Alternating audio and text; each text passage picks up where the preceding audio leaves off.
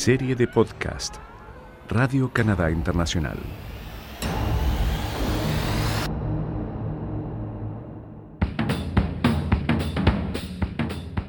Cerebros Latino-Canadienses para la Ciencia, una serie de podcast del equipo latinoamericano de Radio Canadá Internacional.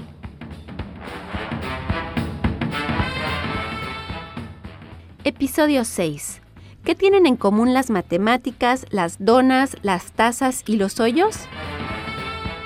Les habla Paloma Martínez.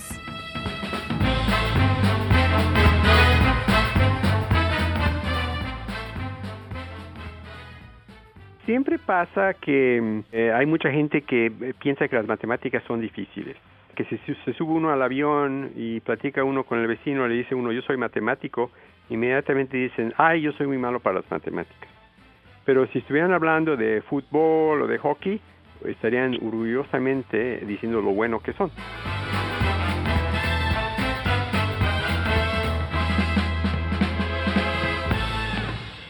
Y sí, las matemáticas tienen mala reputación y todos lo sabemos. Entenderlas requiere una gran capacidad de abstracción pero las matemáticas pueden ser mucho más que su mala reputación. Es un problema de percepción que tienen las matemáticas que es un poco injusto. Realmente yo pienso que todos los seres humanos son matemáticos, nada más tienen que desarrollar su potencial y lo importante es que tengan un buen maestro, que tengan el tiempo y que se les dé el gusto hacia las matemáticas.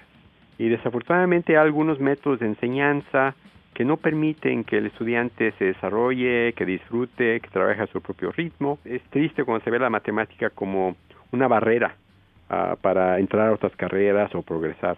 Yo, yo pienso en las matemáticas como una llave que abre, que abre todas las puertas y da eh, una pauta para un éxito en cualquier profesión que uno escoja.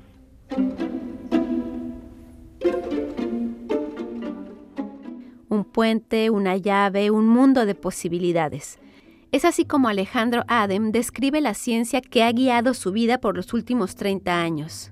Es un matemático mexicano-canadiense quien hoy por hoy es el presidente del Consejo de Investigación de Ciencias Naturales e Ingeniería de Canadá. Es casi el científico canadiense por excelencia.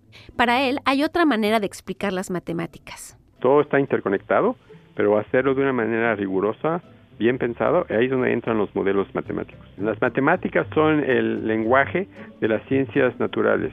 Un lenguaje como cualquier otro, pero que no todos dominan. Lo cierto es que esta manera de comunicar, el lenguaje matemático, puede también ser visto como un juego cuyo objetivo es decir la verdad. La regla básica de este juego es que una afirmación matemática solo puede ser verdadera o falsa no puede ser casi cierta o medio equivocada. Por lo tanto, una de las limitaciones será evitar cualquier ambigüedad y cada palabra debe tener un significado matemático preciso.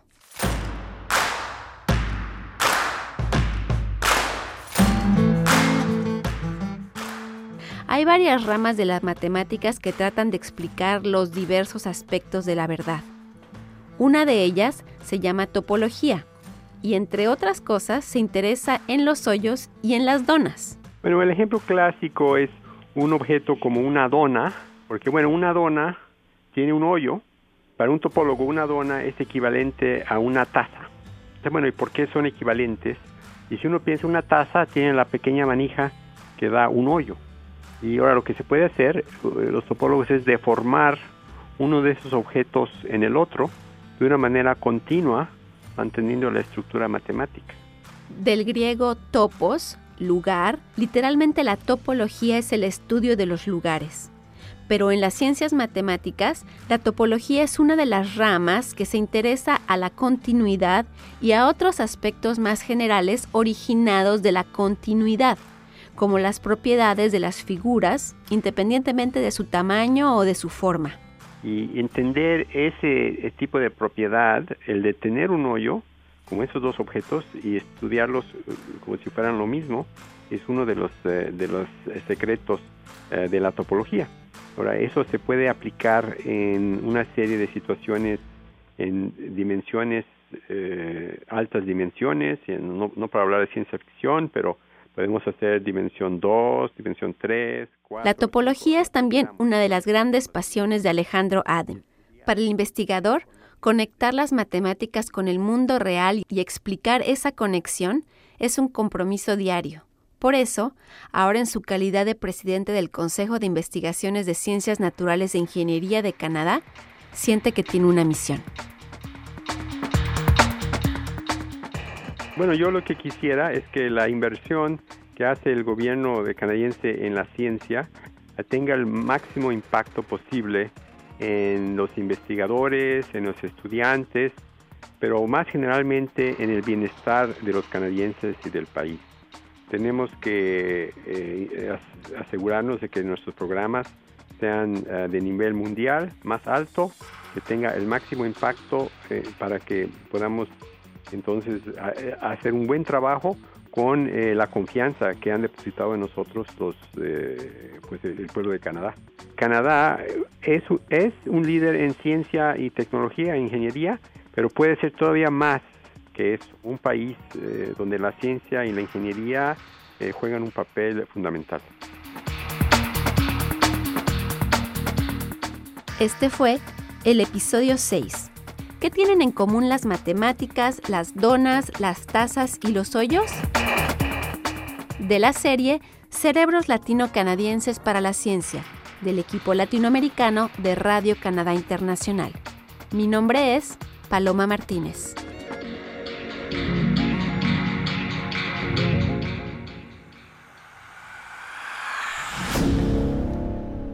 Serie de podcast Radio Canadá Internacional.